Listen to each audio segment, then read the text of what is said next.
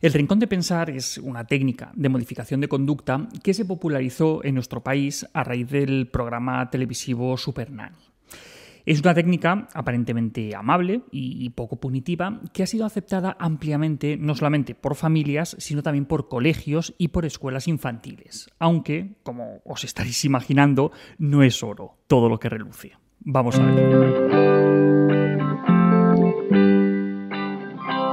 Rincón de pensar, ¿vale? Rincón, pensar. Eh, en principio no suena mal, es decir, es un rincón que sirve para pensar y pensar es bueno. Por lo tanto, pues no hay nada que suene mal. Cuando un niño hace algo mal, sus padres, en vez de castigarle, que, parece que está muy mal visto, le mandan al rincón de pensar. Responden ante la mala conducta con una invitación a pensar. Todos son ventajas, es decir, perfecto. ¿O no? A ver, Empecemos por el principio. El rincón de pensar es un castigo. Se presenta como una estrategia moderna, de disciplina, pero realmente es el castigo de cara a la pared de toda la vida, pero un poquito menos honesto. Porque antes al menos quedaba claro que era un castigo porque te habías portado mal. Ahora es un castigo encubierto. Y de hecho, muchos padres que lo aplican están convencidos de que no están castigando a sus hijos. Eh, si solo estoy invitando a que piense se suele presentar como, una estrategia moderada, benevolente. Quienes la defienden sostienen que ante la mala conducta pues, se debe llevar a la niña o al niño al famoso rincón de pensar, que no es más que eso, un rincón, sin nada más, para que reflexione acerca de lo que ha hecho. Y lo hará durante tantos minutos como años tenga la criatura. Si tiene dos años, dos minutos. Tres años, tres minutos. Diez años, diez minutos.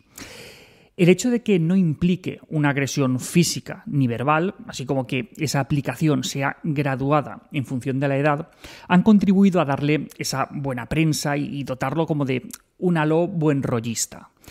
Pero no es más que una vieja técnica de modificación de conducta conocida como timeout o tiempo fuera.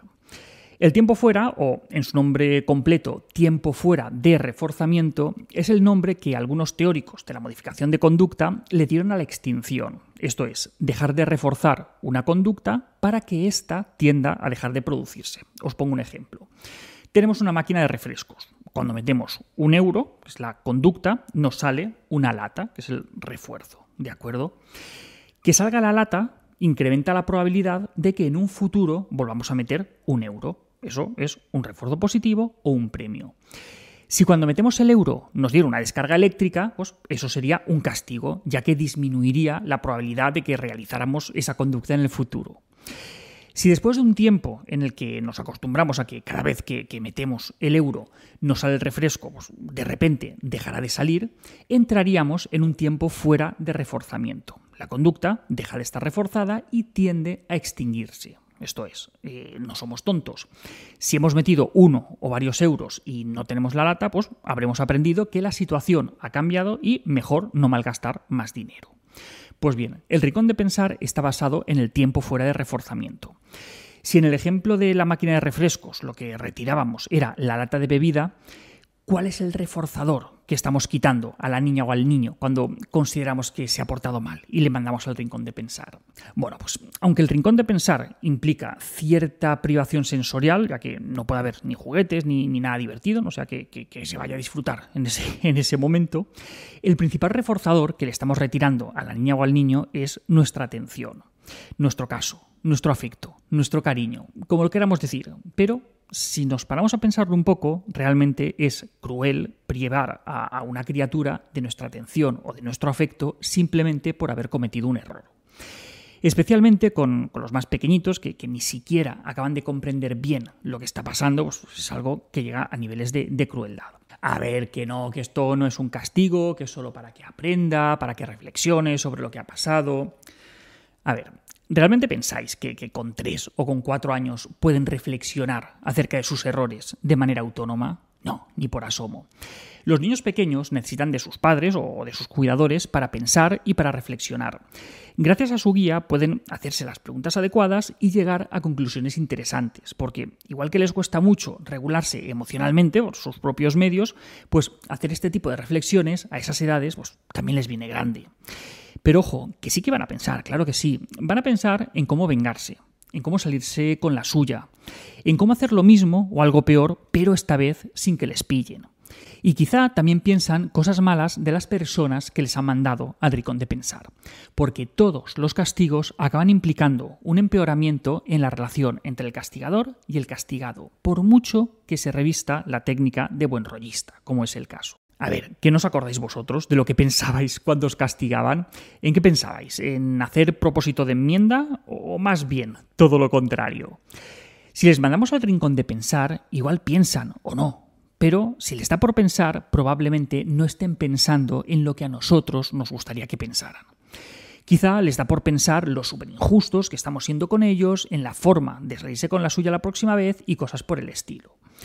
Entonces, eh, ¿cuál es la alternativa? Pues alternativas hay varias. Por ejemplo, podemos emplear consecuencias lógicas y naturales en lugar de castigos. Pero hay que recordar que esto tampoco es la panacea, porque la distancia que separa las consecuencias de los castigos en realidad es muy cortita y es muy fácil acabar cayendo del lado del castigo. Pero es que no todo tienen que ser castigos o consecuencias. A veces se puede simplemente hablar con ellos, y otras veces podemos negociar, en otras ocasiones habrá que reparar el daño que se haya causado. Y la mayoría de veces es preferible que nos centremos en las soluciones más que en las consecuencias o, en los problemas. A veces es mejor tener unas rutinas, unos hábitos, unas normas que hagan innecesario tener que aplicar este tipo de consecuencias que tanto preocupan a los padres. Estas son algunas ideas que, desarrollamos en, otros vídeos. Eh, podéis buscar eh, sobre todo esto en, la lista que tenemos en YouTube sobre, sobre premios y, castigos. Y bueno, si nos apetece utilizar un rincón para solucionar los problemas de conducta, pues mejor optar por una estrategia muy diferente, pero que en ocasiones se confunde con esta. En vez del rincón de pensar, mejor hablar del rincón de la calma. Mientras que el rincón de pensar es un castigo, el rincón de la calma no lo es. es. un lugar interesante, es un lugar rico estimularmente hablando, con cojines, cuentos, juguetes. Es un sitio al que invitamos al niño a ir en un momento en el que se siente emocionalmente desbordado. Aquí hay otra diferencia importante, es que invitamos a ir, no le imponemos que vaya le podemos acompañar o, incluso podemos ir nosotros mismos en un momento en el que nos sintamos desbordados y, necesitemos desconectar, porque, oye, no es un castigo ni es una humillación, es un recurso para aprender a regular las emociones. Por suerte, estos rincones cada vez son más frecuentes en colegios y en escuelas infantiles y poco a poco pues, van desplazando al rincón de pensar. Si buscáis por, internet, pues encontraréis un montón de ideas de cómo construir un rincón así de agradable en, vuestra casa o, en vuestra aula y sobre todo la forma de utilizarlo. De ahí podéis sacar ideas, pero es preferible eh, que preparéis el vuestro con la ayuda de vuestros peques para que participen en el proceso y lo sientan como algo suyo. Y hasta aquí otra píldora de psicología. Si os ha gustado, podéis ayudarnos compartiéndola. Además, tenéis muchos más vídeos y artículos en el canal de YouTube y en albertosoler.es. Y en todas las librerías, nuestros libros, Hijos y Padres Felices y Niños sin etiquetas. La semana que viene, más. Un saludo.